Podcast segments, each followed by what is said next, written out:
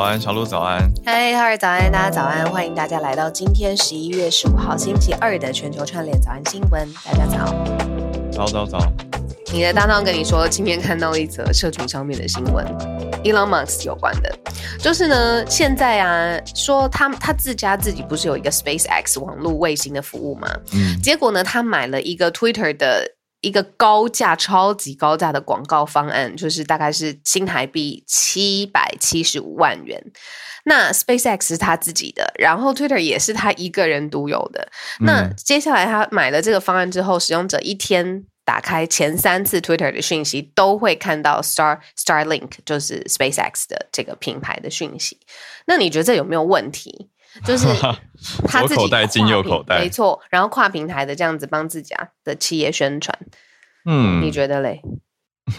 这个这个不就是这个不就是大家之前在讲说，哎，有 Elon Musk 买下 Twitter，不就是担心这样的事情吗？就是自己一个大亨买下了一个大媒体，那大媒体很可能就会充斥大亨家或是大亨相关的朋友。的广告现在就是非常昭然若揭，昭然若揭，让大家知道了。嗯，可是台湾是不是有类似的情况？像是很多媒体背后的老板，他可能是建商，或者是他可能是传统传统的产业。那忽然之间打开电视台，你看到的就是这个呃软性也好，或是直接的广告也好，就是在 promote 这个建商的建案。这个是不是类似的逻辑？你觉得？逻辑其实很类似诶，可是我觉得你讲到刚有个关键词很好，就是软性这件事情。就我觉得跟推特这个案子 SpaceX 的广告案差别最大，大概就是软性包装跟置入吧。因为要怎么讲这件事情，我觉得要怎么讲这件事才不会听起来被骂。因为因为媒体媒体的确是要生存，媒体它要生存的确是需要费用，它它所以所谓的业配新闻。或者是所谓软性置入的合作新闻，就一直是一直是各家媒体在讨论的题目嘛，就是呃编业要不要分离啊？就编辑跟业务要不要分开？那分开是不是就绝对代表编辑内容不会出现商业新闻稿子等等等？所以，可是多多少少会有一些。整理，所以不会一打开就是满满的，让大家就是觉得太明显了吧？就是这这个电视台就是哪一个建商的吧？谁的谁的这样子？对，虽然知道的人就是知道，因为知道的人可能会有去做一些研究调查，或者是大家互相口耳相传。嗯，可是不知道的人可能就会真的不知道，然后默默就觉得哦也不错啊，就是看到一些新知识，比如说在讲一些这种什么买房子要注意什么事情啊，然后默默就被置入了一个建案。嗯，对，就很有可能嘛。对，可是，在 Twitter 这件事情上，大家应该是会很明显的时间轴，首页时间轴最上面一整天，嗯，就会看到 Starlink，就是 SpaceX，呃，就是 Elon Musk 旗下的公司这样子。对，那当 Twitter 被他接手之后，当然就是会。有一连串的内外的动荡啊，比如说那蓝勾勾啊，呃假讯息啊，或者是广告营收的这些方向。那我们来看一下它里面的呃广告占比好了。其实最大会投放在 Twitter 的广告支出啊，嗯、大概是呃汽车类型的，像是通用，像是奥迪、Volkswagen，还有呃辉瑞、联合航空这种企业，其实之前在 Twitter 的广告支出占百分之九十。嗯，这么多。都怎么刚好都很多，刚好都是交通相关。对，交通相关，哎，不知道为什么哈。对，而且也是大的交通相关的企业。嗯，对啊。然后，那他说他的长期目标是希望 Twitter 像微信呃微信一样的 超级的 App，嗯，然后所以里面要包山包海的生活服务。其实这真的是微信做的很好的一个整合。其实。呃，我觉得做科技产品的应该都有认知到，嗯、呃，微信它的包容力，然后它可以多让身边的人、然后朋友，然后或者你支付，或者是你找东西，全部都非常的方便。我不知道为什么这么多年之后，然后 Twitter 的 Elon Musk 突然说，就是他想要有一个自己的微信这样子。这样说起来，美国好像还没有出现像是微信这种类别的 Super App。如果以台湾类比的话，我会觉得 Line 正在走向 Super App。对吧？就是这种包山包海服务的超级 APP 嘛。嗯，不过讲到推特的话，推特 Elon Musk 他是在给员工的公开信件里面有提到说要他他，我觉得他很大的一个重点是他希望订阅的占营收的一半呢。所以他不要让广告的占比这么高。他可能是不想要走走上 Meta 的后尘嘛，或者说 Meta 的的一些教训，他希望 Twitter 可以有自己的不同的商业模式。嗯，讲到 Meta，我们待会马上就要来讲说，今天我们认为。就是要跟大家分享的第三则，其实跟 Meta 有关系，有大的科技公司的时代的终结。不过，这是我们待会跟大家分享的。呃，跟财经科技有关的内容，我觉得今天所有的焦点应该都还是拜登跟习近平正式的见面了。这是拜登上任以来第一次跟习近平实际的见到面，是在、嗯、呃巴厘岛 G20 峰会之前。那他们之前有五度的视讯的通话或者是语音的通话不算，但这次算是两个人第一次正式见到面，谈什么呢？谈台湾，怎么谈？哦、嗯呃，到底双方的这个。底线是什么？然后用什么样的语句？我们今天跟大家可以一起来好好。对，他们谈了三个小时，我们等一下从里面您说一些重点跟大家分享。第二题则是会来到哇，继续讲裁员这一波 tech layoffs 来到了 Amazon。我看到的时候，我真的又又惊了一波，因为我昨天也在跟科技的朋友聊嘛，就大家最近都会互相关心一下。那 Amazon 现在的裁员预计要上万人的裁员，也是。以亚马逊的历史来说，最大的一波裁员。第三题则是小鹿刚刚讲到的，Meta 的股价往下走，而且是快速的往下暴跌。那 FANG 所谓獠牙公司这些大科技公司的时代，似乎来到了一个终结点。最后一题则是英国跟法国的新的协议，这两国跨海跨了英吉利海峡，要来合作，避免跟阻止非法的移民渡过海峡。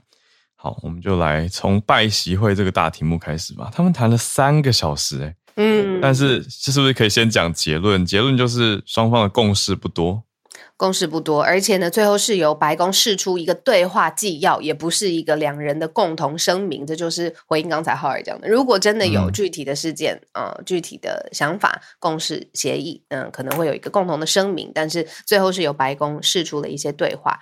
那我觉得有很多很多，他们的确已经谈到了，包括新疆的问题，包括了乌克兰的问题，全球挑战的问题，北韩的问题，其实都蛮多的。但是我身为一个台湾人，我真的最关心两个人要怎么谈，嗯，呃，台湾。那以美方的立场来说呢，拜登他是有亲自说美方的。一个中国的政策不变，但是也反对任何一方面改变现状。那他认为说维护台海的和平是符合世界的利益的。那他在这一次的呃三小时谈话当中，被媒体扣最多跟台湾有关的事情是他表明他反对中国对台湾的胁迫还有挑衅的行为。他认为这是破坏台海更广泛的。稳定，而且这也会危害全球的繁荣。你可以想象那个状况是，虽然他可能有稿，而且他知道他要讲什么，可是他要面对的是习近平。他说：“我反对你对台湾日益的挑衅，还有日益胁迫的行为，这个会危害区域的稳定。”那这个是美方的立场，就直接把这个讯息带到习近平面前了。嗯，对，嗯。他们之后还要谈很多，比如说经济方面的啦，呃，刚刚有想到北韩哦，新疆的问题非常不好谈。那但是这个媒体当然会表示跟在台湾有关的，就是拜登他明确表明反对中国对台湾的威胁跟胁迫。嗯，对外的发表声明，白宫来说，嗯，有强调了，但里面提到台湾的话有六行，重点都是在跟习近平表达说。美国对台政策没有改变，就是他们讲的，当然强调的是一中政策不改变。那要中国不要单方面的改变现状，他说任何一方啦，任何一方都不要单方面的改变现状。那维护台海和平的稳定啊，等等这些大家常常听到的词汇，可是大家就在想的是说，那美国实际上的状况是如何？还要继续。去观察嘛，因为这个是对外的说法，而且这一次的会前，大家心理预期应该说也没有太多的期待啦，因为会前双方就有说不会发表联合声明了。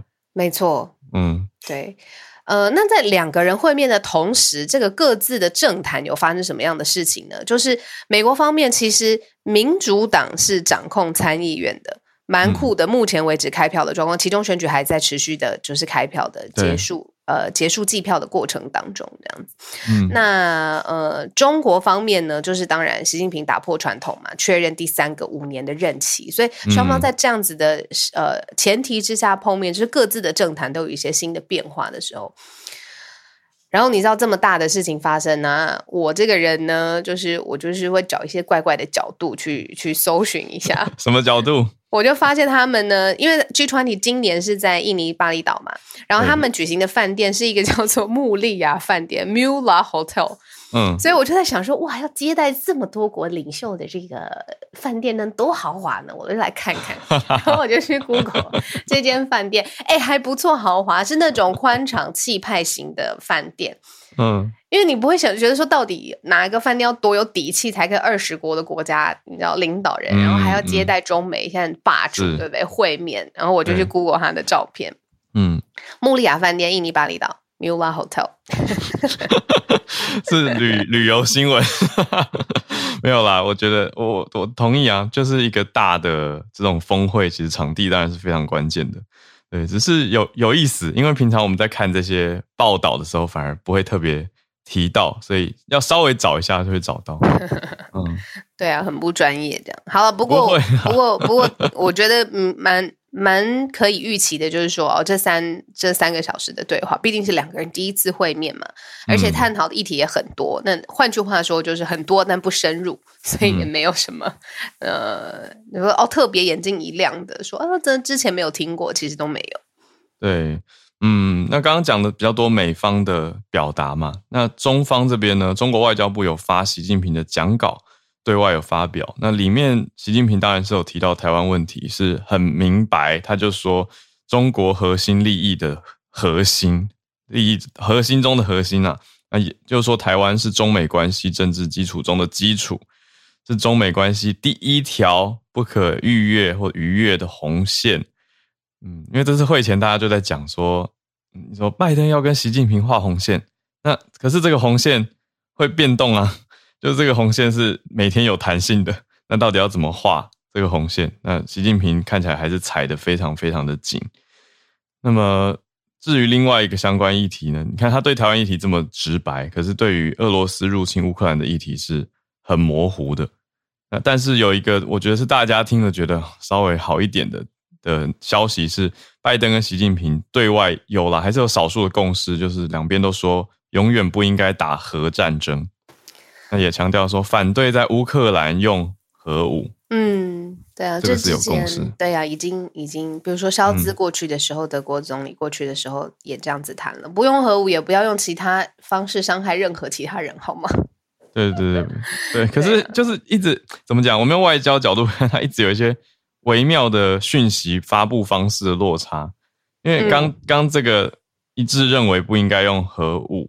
是白宫会后发出来的。然后呢，中方呢？中方写的是更保守一点点，是写说冲突战争没有赢家，复杂问题没有简单解法，嗯、大国对抗必须避免，都是比较用负面表列。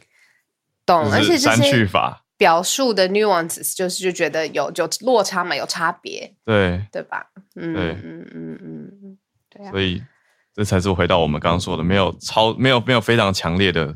共识，嗯，连最后释出的对话就是的重点，其实用词语气轻重不同。对啊，没错，没错，没错。对，语气轻重不同，这个可能对很多人来说，研究它是一个奢侈的烦恼，因为大部分的人呢，我觉得，尤其现在在美国，嗯，好像真的迎来了很多很严重的失业的问题，像是刚才浩尔讲的，就是说他可能看到，哎，Amazon 怎么也刮起了裁员潮。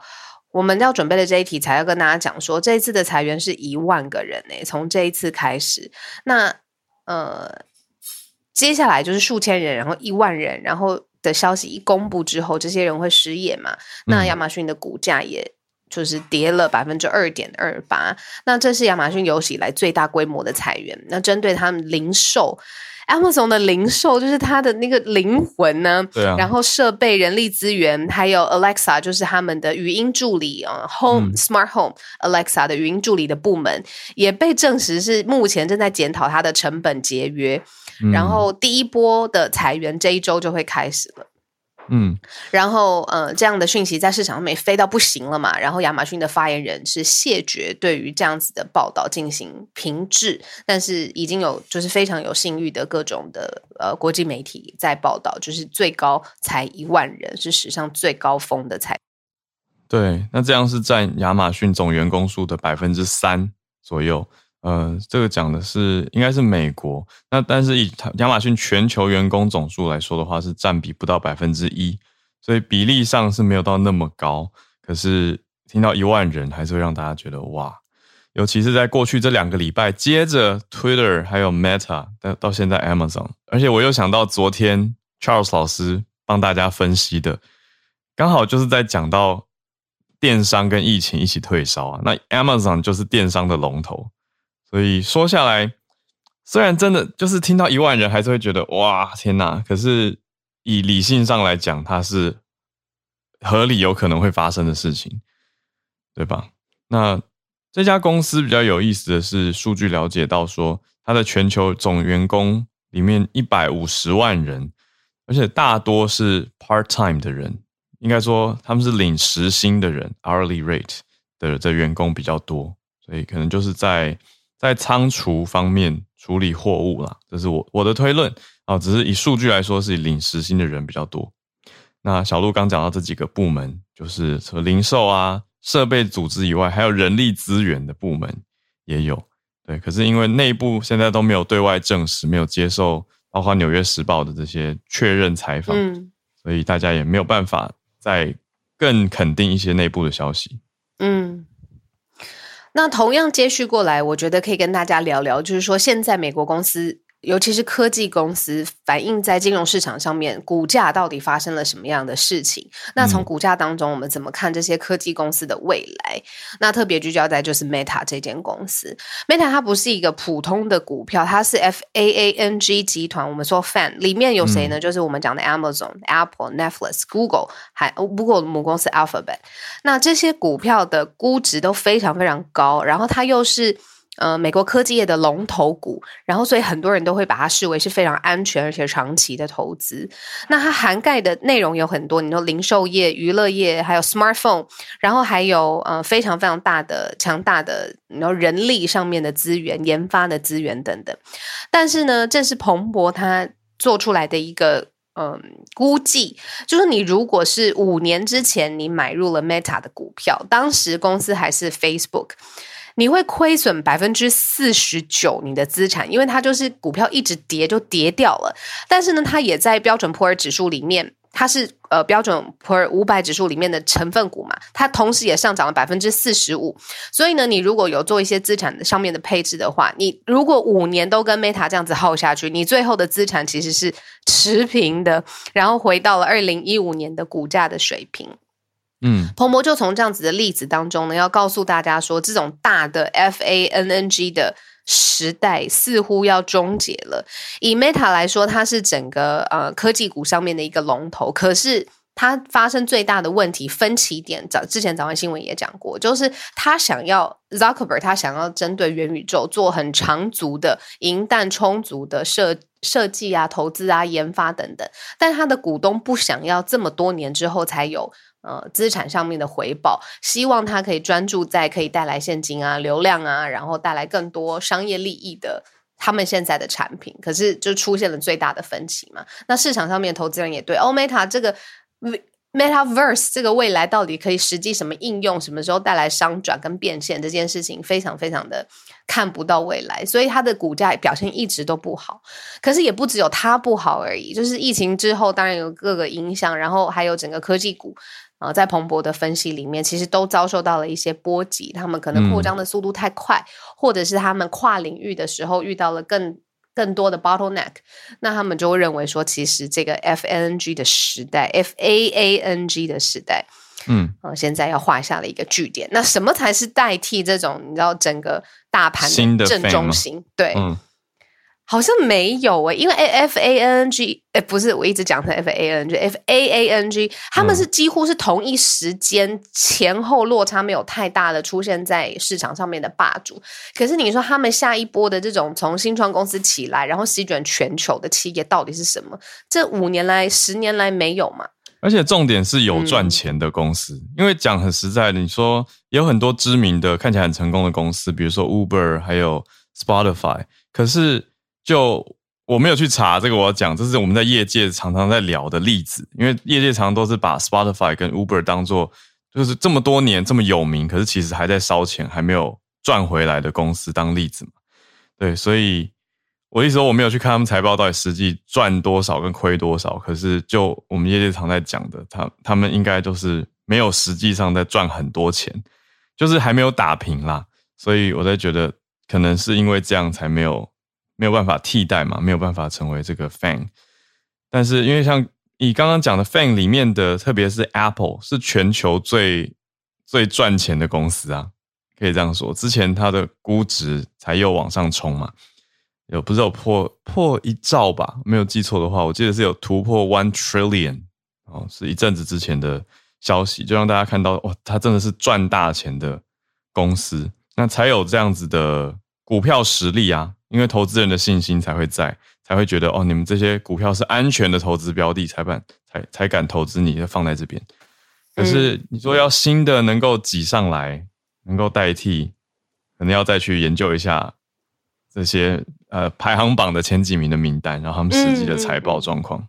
嗯，我觉得这边有一段我真的很想跟大家分享，就是我们现在在享受这些科技公司的服务的时候，它最早最早起家到底是什么？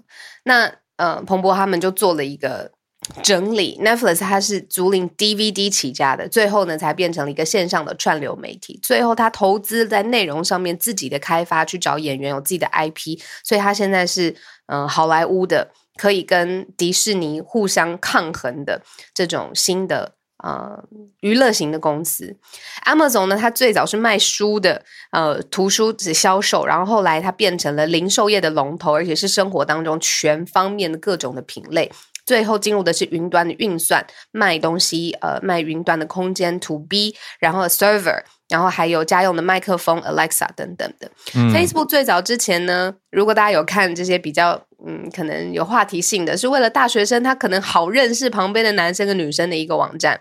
嗯、最后开始变成了新闻的 feed News feed，你还记得吗？最早开始，对，然后开始有短讯，然后照片、影片，然后 mobile 的浪潮，一直演变成现在的 Meta。也就是说，这些大的科技公司其实它在过去的时代当中，它的转换幅度是大的。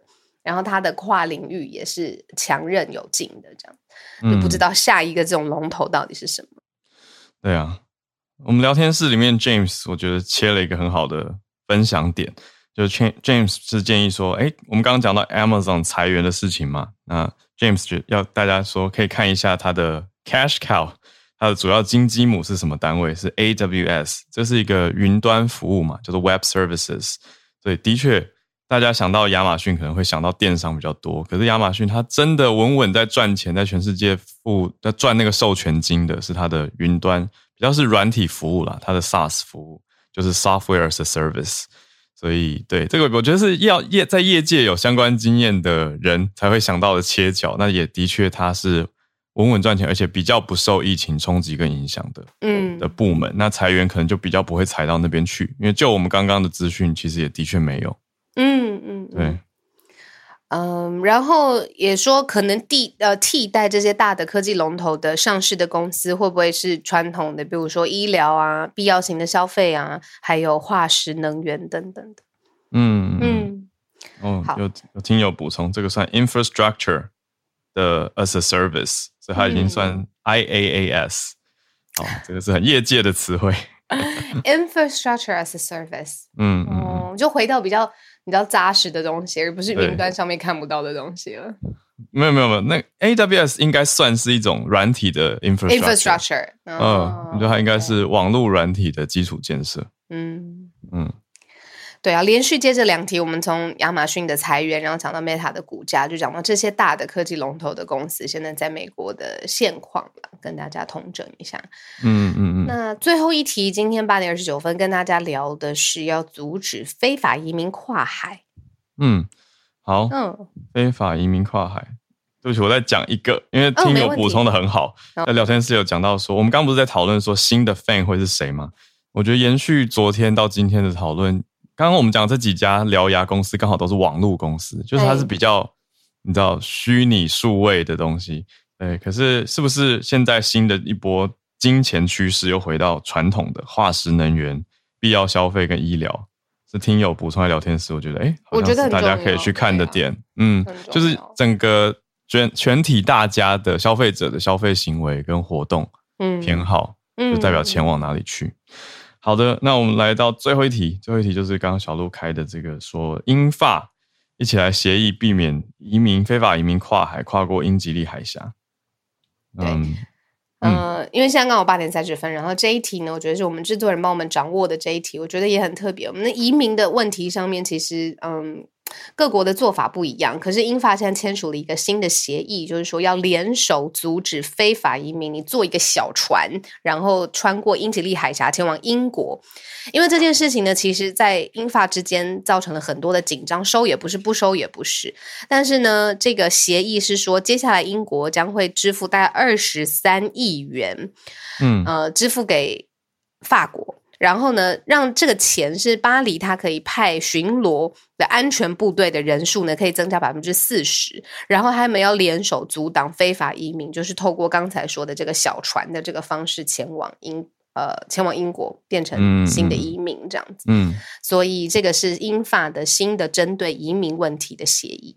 嗯，所以从英国从今年到明年要付多少钱出来呢？要付给法国，诶，是法付。大概二十三亿台币，就是七千多万欧元给法国，让巴黎可以去，就就指法国啦，让法国可以去巡逻他们北边海边的安呃派出安全部队来增援，来避免这样子的非法移民，等于是海巡要增加啦。那是英国付出蛮多的成本，那两边共同协议，等于是说英国主要是在防这件事情，在防从。法国，因为法国最接近英国的海边嘛，所以其也许是来自欧洲其他地方的人想要渡海，也会透过这个关口。当然，我看到这边，我想到的是诺曼底登陆的相反方向。对，可是这边当然不是诺曼底，而是从英国不是法国北边的海边往前去非法移民偷渡。好。理解，今天八点三十一分，我们四题的新闻就盘点到这边。那接下来的时间呢，嗯、欢迎大家可以举手上来跟我们分享，呃，你想看到的议题，或者是刚才我们选题你想更更深入的地方。然后现在欢迎大家举手，可以跟我们一起来聊一聊。然后今年现在已经是十一月十五号了，嗯，酷的，什什么意思？什么意思？没有啊，哎、欸，快过年了啦，快十二月了，十二月就快年底了，然后马上就要跨年了，我们要进入二零二三年了。嗯，我我已经在期待一月农历 农历年了，可以放假。哎、欸，我们农历年的时候开了一集，你记得吗？说今年初的时候有一个回顾。对，今年初的时候把所有感恩回顾，对对对，赞助的名单跟我们讲的话，我们就，哎，那时候我还在哪？我在宜兰。哦，对，你记得吗？我在宜兰的一个火车前面，对，对对。对，嗯，呃，火车景点前面，这样，对，对啊，酷，欢迎大家可以举手上来跟我们聊聊天，嗯，哎，今年一呃那个农历年的时候，我们还会再开吗？你觉得？好像我们我们这么的看感觉，我们这么的看感觉，那就明年一月再说吧，再决定，哦，到时候就会决定了。好，我们邀请了 Christine 上来跟我们聊呃运动方面的错误歌曲。嗯，嗯，Christine 早安，早安啊，呃，听得清楚吗？然后可以。对对对，啊、呃，那对，今天跟大家分享一个跟篮篮球比赛，就是那个 rugby 有关的一个、嗯、呃政治新闻吧。对，那这个事情呢，其实是发生在呃昨天没有星期天晚上，那呃那个。呃，在韩国举行的亚洲篮球比赛，呃，系列，然后就其中一站，那香港队呢就赢了呃韩国的东道主，呃，就东道主韩国。那当时呢就是赢了以后就要播放国歌嘛，嗯、然后在播放国歌的时候，他们就错误播放了呃那个呃香港二零一九年呃反修例的时候有就是一首一首啊。呃很呃，节制像就比较多人有听的，就就比较标志性的一首歌曲吧，叫就代表反修例事件，就是叫呃愿荣光归香港。那他们就没有放过中国国歌，因为本来香港对演出的话应该播放中国国歌嘛，然后他们就播放了愿荣光归香港，然后差不多播放了五十秒，然后就看到、哦、对对，然后就看到当时的那些球员就有一点很尴尬，不知道应该怎么样，就只能。嗯低头，然后就，然后一直到五十秒以后，然后他们重新播放，呃，那个中国国歌的时候，他们才开始，就是呃，重重新就是对嘴唱国歌这样的。然后，所以在这件事情就昨天在香港还发酵的挺大的，那就是在呃昨天凌晨两点半。两点三十八分的时候，呃，香港政府已经马上呃出了新闻稿，就是呃严厉谴责呃这次事件，然后也要求呃就而且就是指出说这首歌是有分裂国家啊，然后有港独的思想啊，然后也是当年呃那个黑豹就是对于反修例事件的政府的那个叙述，然后就是在这个事件里面就是一首很很有标志性的歌曲，然后就要求呃当地的主办方呢。就是包括呃亚洲呃篮球协会去呃进行调查，然后递交报告，然后到早上的时候呢，也会有一些就是呃我们这边立法会的一委员，那因为我们在最新的那个立法会委员呃。呃，立法会议员他进行选举以后，其实已经是大部分就超过百分之九十九都是建制派啊、的议员，那他们就群起而出去去呃，就是抗议这件事情。那有有人就是对新闻媒体，就是有几位呃的议员都有对新闻媒体，就是说，就是觉得这件事情是有人故意呃为之，就是故意去在这么国际的赛事上面播放呃香港的反修例歌。歌曲，然后就要求、oh. 要求呃，就是就是他们要用那个国安法，因为呃呃，就是解释一下背景，就是国安法的背景呢，其实它是一个全球通用的法律，就是因为正常法律它有那个 jurisdiction，就是你香只有在香港人或者在香港办法，对，但是它其实那个法律它是说你在香港。或者你是在香港以外的地区去违反国安法的话呢，呃，这条法律其实也会适用，就是你也你也是属于犯法，然后呃，你也会被，就是如果你入境香港或者中国的话，你也会被拘捕这样。那这个就是，然后然后就呃，他们就有说，就是只是在媒体上来没有真的，然后就是说哦，这些这这些人就是如果是呃属实或者就说哦，这个一定是呃有特意为之，然后就应该用国安法去。呃，举呃调进行调查，就是派国安署的人去进行调查，这样。那呃，我有整理了一下，就是美联储其实他有说，呃，美美联社，sorry，美联社就是那个美国的新闻报道，他们就是有有去调查，然后就说那边的工作人员应该是在就是香港篮球协会，就是因为那首歌是香港篮球。呃，协会送到就是发送给亚洲篮球协会，就当地的主办方。但是在他们把这首歌曲发送过去之前呢，呃，那个呃呃亚洲篮球协会的那个就是 Junior 的低级的人员，他们就已经啊 save 了一首歌曲叫《香港》，然后就不知道从哪里 download 下来的，然后他也不知道那首歌是反修例，然后是一直到就是出事了以后他才知道，所以他。就是这只是就是暂时性，我看到有嗯南韩方面在媒体上面的一些解释这样，然后呃事后呢，其实亚洲篮球协会还有那个南韩的方那那边的协会也已经发发了正式的声明，就是说呃我们呃就是感到非常抱歉这样，然后也不。也会去进行调查，然后另外一个就是呃，还有那个也有也有议员就是说哦，为什么这些就我觉得这是挺好笑的，就他们说为什么这些呃运动员竟然可以听到这些歌曲，完全没有反应，没有去抗议什么的。然后，但是其实就我我自己个人是觉得，我有留意一下，其实那些球员大部分都是外国人，然后他们、oh. 他们其实应该也也当下也很错愕，也不知道应该怎么样吧。然后就是他们就说。哦，就是这些球员应该全部都被开除啊，或者什么的。我觉得啊，球员 怎么会波及到球员？有，人这么激烈？对，就是我觉得波及到球员，我觉得有点不太公平。对啊，对，嗯、然后对，所以这个就是给大家分享一下最近香港的一个新闻。谢谢 Christine，哇，这很大很大的一件事情呢，我觉得好好神秘哦。就是现在大家也还在事情还在调查嘛，所以就是哎，到底是主办单位韩国人韩国单位这边存错档，还是香港方提供的档案？就是这首歌，这个现在是一个问号。呃、香港香港那边其实他们已经就是出来说，而且也是亚洲协亚洲篮球协会就主办方那边也已经承认，就是说香港那边给他们的歌曲是正确的，所以是南韩方那边的呃职员呃有有就是 mistake 对。OK，目前目前的认知是，对，是表示目前认知听起来好像不是国安法会去办得到的。因为国安法应该没办法办到南韩人啦，对，所以对对，可是还在调查嘛，就是背后背后有没有他人指使之类的，会怎么再发发发，就是发展吧。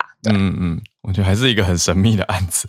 对，就是怎么会刚好刚好香港赢，而且刚好还播出这一首歌，就是这两件大的因素加在一起都都很，你知道这到底是可以预先预备的吗？所以都是一个问号。哦谢谢 Christine 带来这个消息。好，就这阵子跟香港的朋友 应该很可以聊到这件事情。好，那再来跟 James 连线，我们连线到矽谷。谢谢 James 刚刚从聊天室就给一些想法跟观点。James 今天要跟我们分享不同的消息。James 早安。啊，好啊，好，我早，我早。对，其实呃呃，刚刚呃小路有邀请我上，其实我没有准备什么特别的题材。对。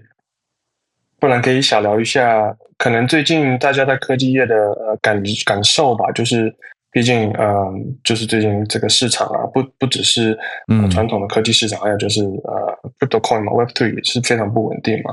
嗯，那当然就是可能大家都比较努力工作一点，然后加上说啊、呃，像大家都有讲裁员嘛，还有就是 hiring freeze 的部分，嗯、呃，其实呃目前看起来。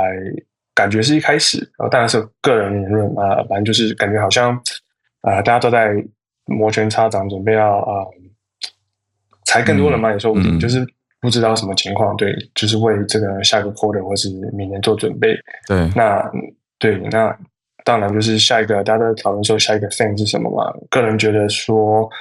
可能在短时间内，就是有粘着性的 ecosystem，像是 Apple 的 iOS 啊，然后 App Store 啊，Google 的啊，不只是 Android 系统，还有它各个 Google 的 Gmail Suite，就是各种 search 的东西，其实都不太能被其他公司撼动啊。就是在现金流方面，应该不会受到太大的影响啊。呃，短时间影响可能就是股价的部分嘛。那那当然，呃，Facebook 的话比较没有这种 ecosystem 效应，不过他们有他们的这个呃。Social network 的效应就是很多用他们平台啊、呃，还有 Netflix。不过就是这两家公司，我觉得强敌环绕的现象比较比较啊、呃、严重，就是像是 TikTok 抖音的部分就会影响到他们的呃 performance，就是 user engagement 的部分。对，对，就是比较危险。那 Netflix 的话，嗯、不是 Netflix，Amazon 的话啊、呃，我是觉得还还不错，因为就像刚刚大家讨论的 AWS 啊、呃，有在有在做软体的人应该都知道，就是各大小公司。几乎都会用到，然后目前就是跟 Azure 还有跟就是 Microsoft 的他们的云端服务 Azure，还有跟这个 Google 的云端服务啊、呃，目前 AWS 是最厉害的，然后他们也是一直都有在稳定赚钱啊、呃，多少可能啊、呃、可能受到一点影响，可是其实这这算是一个就是比较必要必须的一个呃公司花费，所以我是觉得短时间内还有一些 contract 在啊什么之类的，不太可能会。动太多，所以说 AWS 可能短期裁员，呃，长期来说，我我觉得还是还行，就是呃，那 Go Anywhere。不过短时间来说，如果大家想要投资找更好的方向，的确是能源股啊，就是必要的花费，甚至是呃绿能，就就像是电子股或什么，也许是一个好方向。嗯，那不然就是医疗。那那长远上来说，呃。Maybe AI 对医疗的结合，我觉得可以关注。然后，呃，当然是个人言论，对对对。然后，呃，这后面更长期，我觉得是呃三 D 方面的东西吧。对，就像 Metaverse，现在还还是有在烧。虽然说 Meta 这家公司现在股价表现不好，不过我觉得未来毕竟大家从呃影影片呃影像变成影片嘛，在网络呃在使用的状态下，我想下一个可能就是三 D 了，然后或是三 D 的影片什么之类，我觉得都有可能再继续发生。还有什么五 G 的方面呢、啊？其实都已经成熟了，就是网络的速度方面，现在就是差设备还有差内容，然后继续做出来。那、嗯、可能下一波浪潮可能在这里，那就看哪家公司啊、呃、来来骑这个浪潮上来。对，讲到这里。嗯我想要跟 James 聊一题，听听看你的想法。就是因为讲我们讲到 Meta 嘛，还有 Metaverse 这些东西，那一定也有，你也一定有看到一些 memes、一些梗图，大家在开玩笑说：“哎，Meta 做出来的 Metaverse 怎么效果好像没有像大家预期的那么好，甚至有点像是几几年前、好几年前的电动的那种呃画面或者视觉美感不佳。”你你怎么看这件事情？因为我是很好奇技术面，或者是从科技业的角度。会会觉得，因为你看很多家的游戏都已经做得更精致了，那为什么 Meta 这么有资源的公司，他们目前就是应该是不是技术上做不到吧？对，其实，呃，对，浩说的没错，其实技术上是做得到。嗯，嗯，这样说好了，就是你去他的呃他们的 YouTube channel，其实他们有很多研究的 R&D 的成果，就是可以做出非常拟真。就是把一个人啊、呃、用手机就可以把你 copy 下来一个三 D model，然后甚至啊、嗯呃、把三 D model 呃呃你脸部表情也可以重新的仿制，然后非常真实，就是已经可以过那个那叫什么啊、呃、叫呃人脸辨识，呃对呃就就是就是可以就是几乎是仿真，不会像是不会是那个什么谷的那个呃这种哦你说恐怖谷哦你说的是恐怖谷，对对对，就已经度过那个恐怖谷理论的的阶段了。没错，没错，不会有一点像人又不像人这样哦，不是人脸辨识。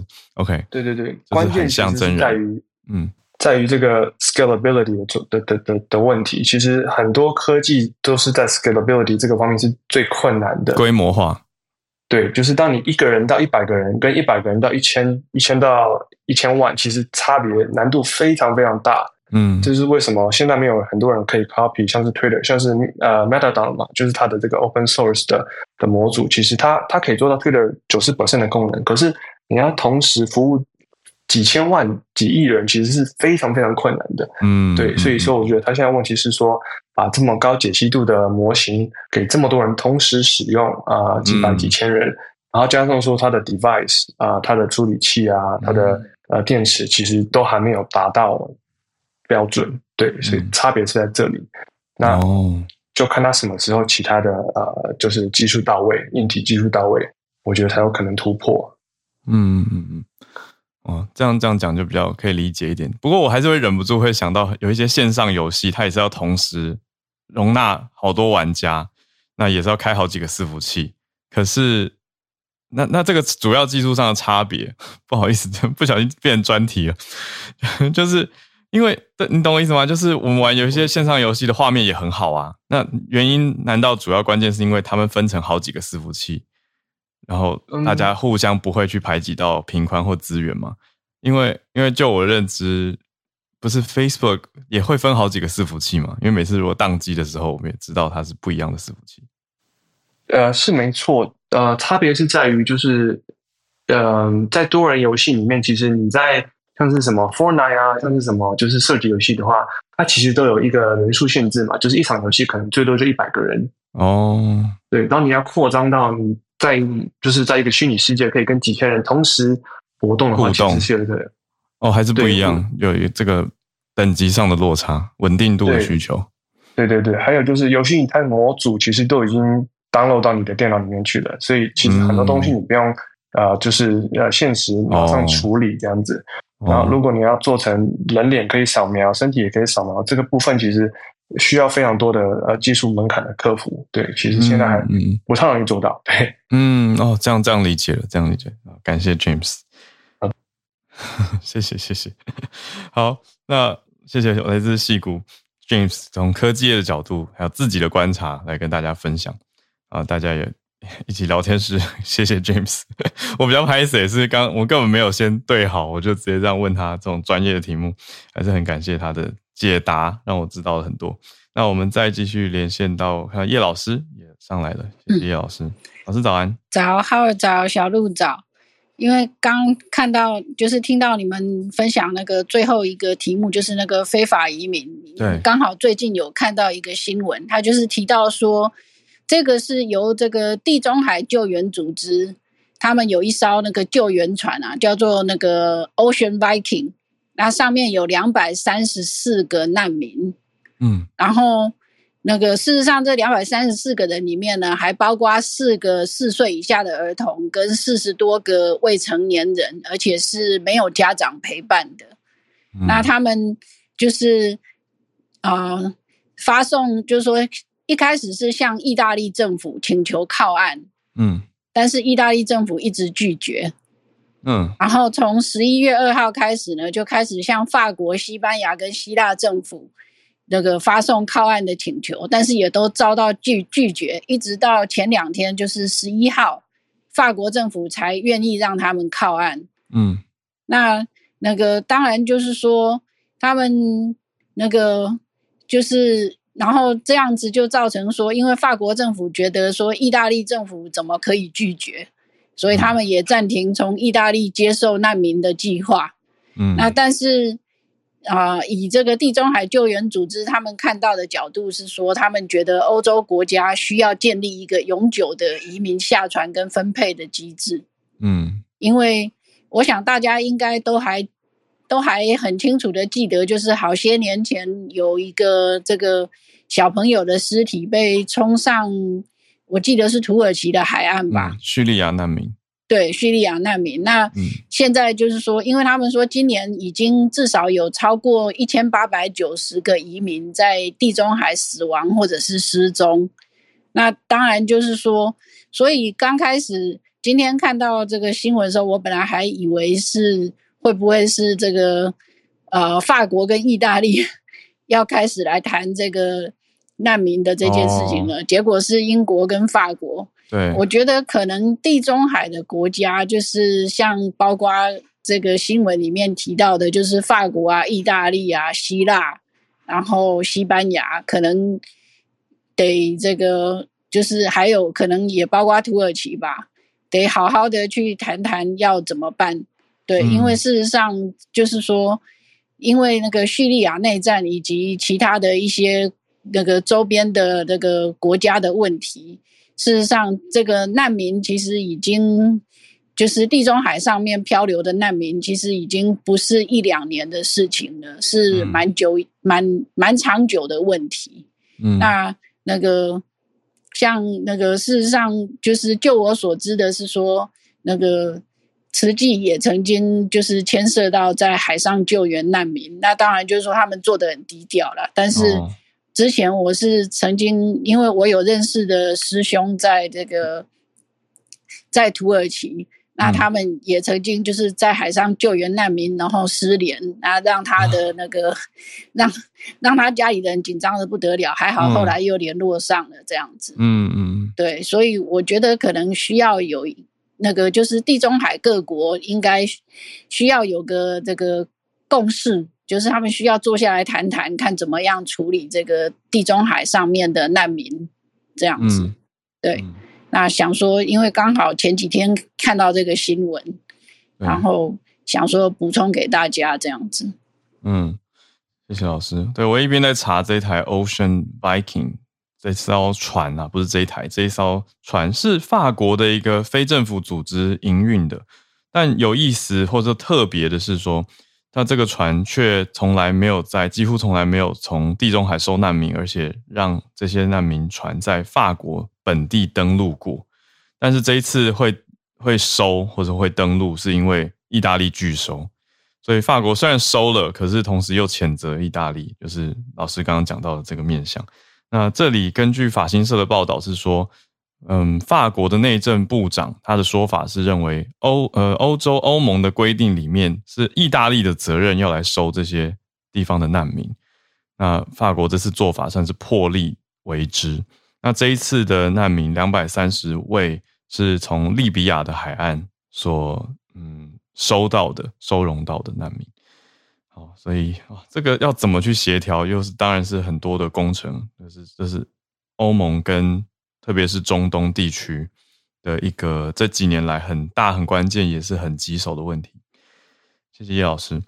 好，那么我们今天的串联差不多时间来到尾声，再一次谢谢大家今天的参与。我们今天有 Christine 带来这个香港橄榄球赛的消息，另外 James 科技业的角度，还有叶老师呼应了我们今天选题到的第四题，关于欧洲各地的移民状态。